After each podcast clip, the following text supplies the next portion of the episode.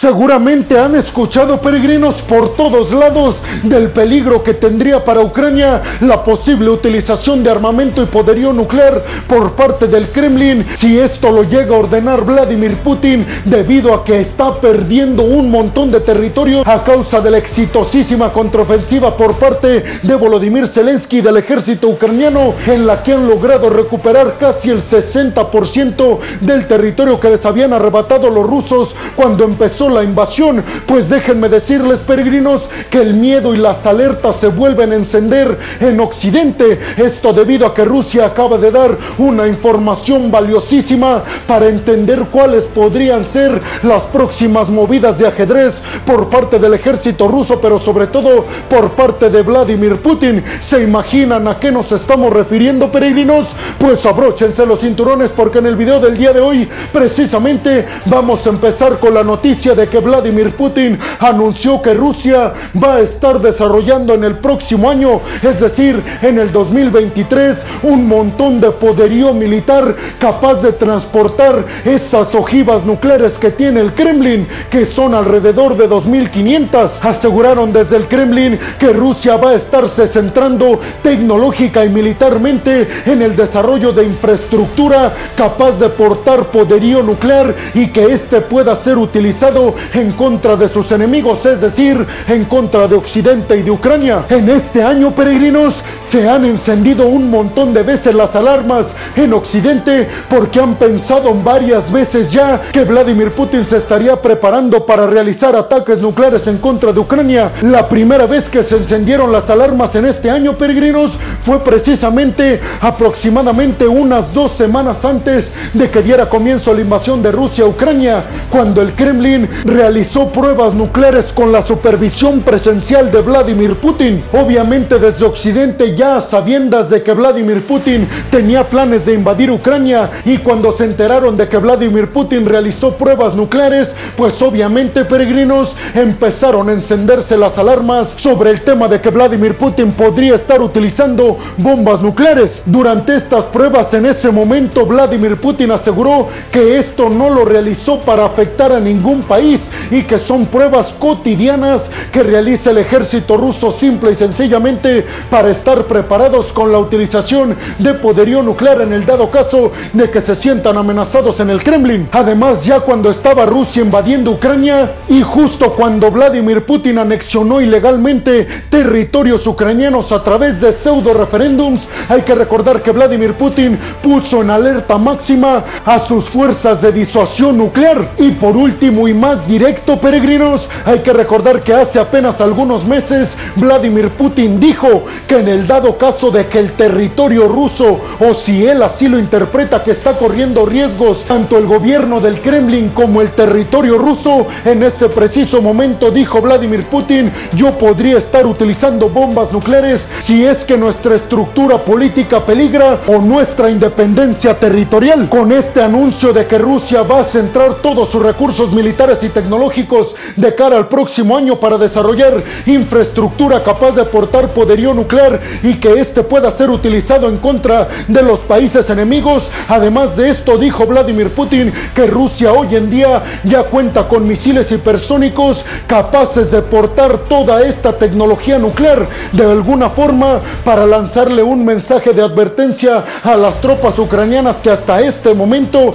parece que están ganándole el conflicto a los rusos. Y para hacer más claros, peregrinos, el que Rusia esté diciendo que el próximo año va a centrar sus recursos en desarrollar infraestructura que tenga la capacidad de portar armas nucleares, nos estamos refiriendo a misiles, aviones, blindados y drones capaces de portar las armas nucleares que tiene en su poder el Kremlin. Pero ustedes qué piensan, peregrinos? ¿Creen que todas estas advertencias por parte de Vladimir Putin tengan algún fundamento? ¿Creen que Vladimir Putin se atreva a utilizar bombas nucleares en contra de Ucrania y atenerse a las consecuencias diplomáticas y de aislamiento que sufriría Rusia en el dado caso de que se atreva a lanzar bombas nucleares. Inclusive hay que recordar, peregrinos, que China le dijo a Vladimir Putin que en el momento en el que Rusia decida utilizar armas nucleares, eso pondrá una línea roja en las relaciones entre China y Rusia. ¿O creen que solamente Vladimir Putin lo está haciendo para sembrar el miedo en las tropas ucranianas y que esto le juega a favor al ejército ruso en el combate directo frente a los ucranianos. Déjenme su opinión en la zona de los comentarios. Bienvenidos a un nuevo video de geopolítica en el cual, como ustedes ya saben, les voy a platicar lo más importante que ha acontecido a niveles diplomáticos y geopolíticos alrededor de todo el mundo. Y vámonos rápidamente con la segunda noticia del día de hoy, peregrinos, y es que Estados Unidos parece ser que tiene un as bajo la manga para vencer de una vez por todas a China en la carrera espacial y no solamente vencerlos, sino sacarles un montón de en el desarrollo de tecnología para conquistar la Luna, Marte y más allá. Y es que desde el Pentágono aseguraron que la relación que tiene en estos momentos Estados Unidos tan estrecha con Australia le estaría dando a Estados Unidos una ventaja gigantesca frente a los chinos en la carrera espacial que hoy en día, ustedes ya lo saben peregrinos, en el mundo se están peleando la hegemonía mundial China y Estados Unidos,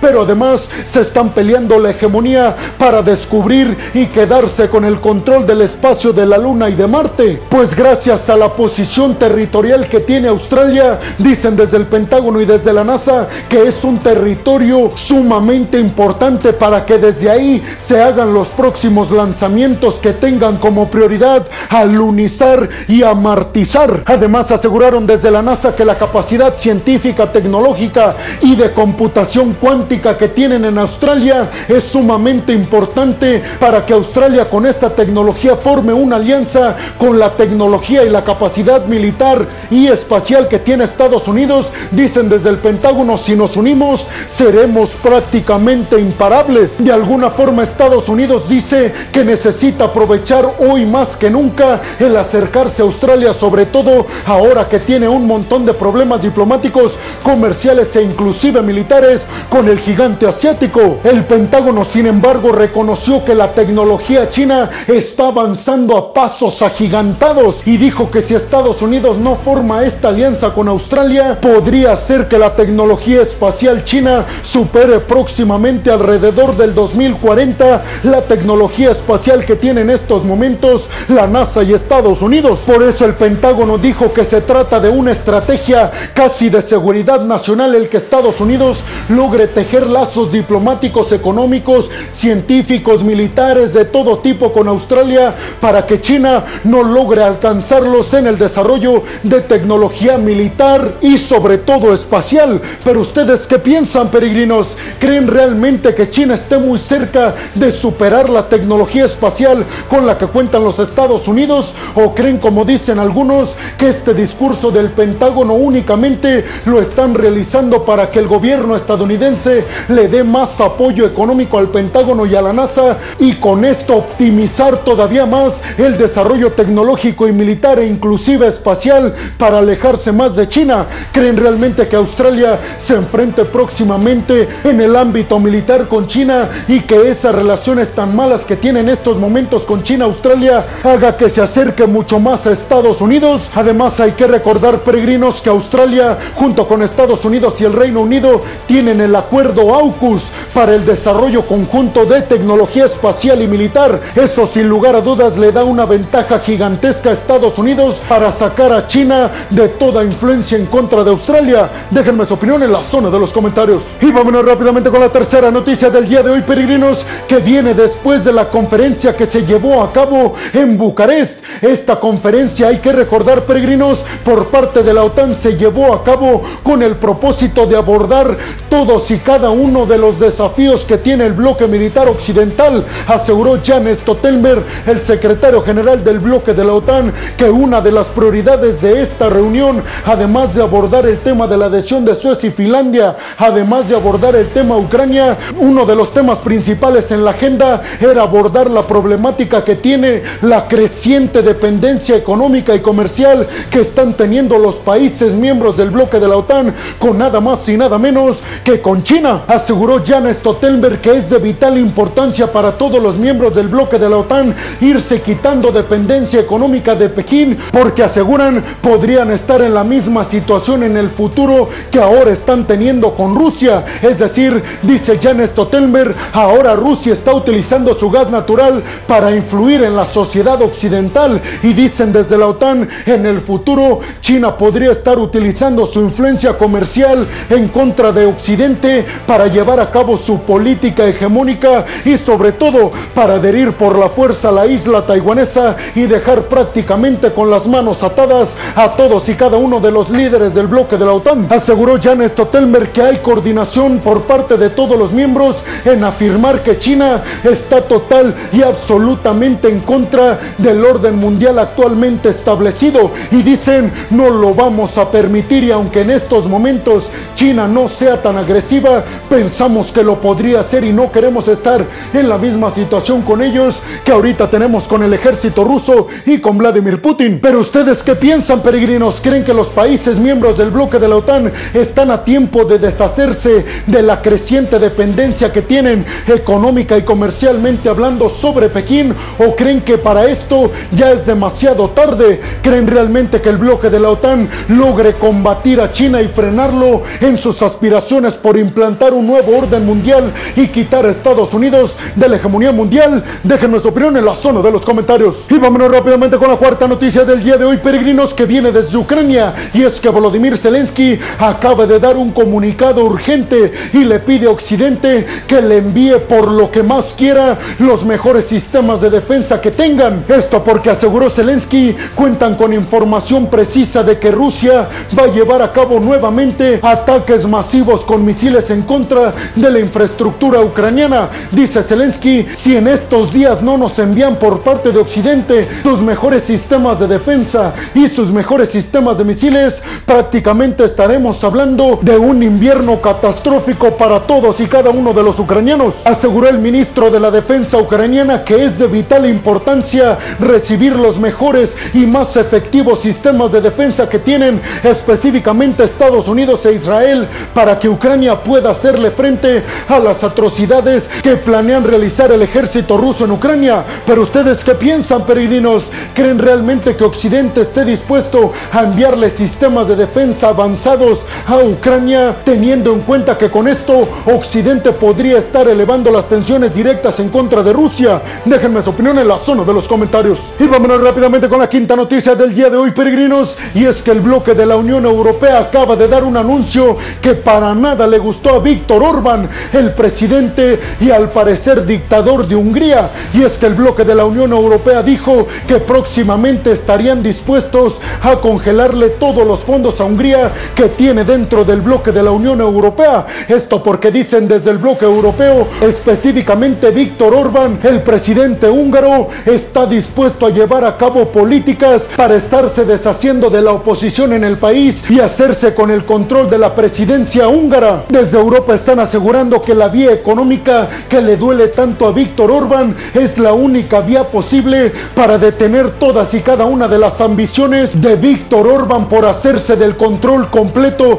de la política de Hungría. Aseguraron desde el bloque de la Unión Europea que Víctor Orban ya ha dado señales de que puede pasar esto en Hungría, sobre todo por su cercanía con Vladimir Putin, que obviamente es un total y absoluto dictador. Pero ustedes qué piensan, peregrinos? ¿Creen que esto sería justo el que la Unión Europea le congele sus fondos que tiene Hungría en el bloque europeo? ¿O creen que el bloque de la Unión Europea está exagerando y que lo único que está haciendo Víctor Orban es ver por el bien de su pueblo? ¿Con cuál de estas dos versiones sobre el tema de Hungría se quedan ustedes, peregrinos? Déjenme su opinión en la zona de los comentarios. Y vámonos rápidamente con la sexta y última noticia del día de hoy, peregrinos, que tiene que ver con Elon Musk, el hombre más rico del mundo y su empresa Neuralink, que tiene como prioridad conectar el cerebro de los seres humanos con microchips. Microchips que tienen como prioridad, peregrinos, el conectarnos todavía más con los aparatos electrónicos. Pero además, peregrinos, con estos chips, asegura Elon Musk que personas que no pueden ver o escuchar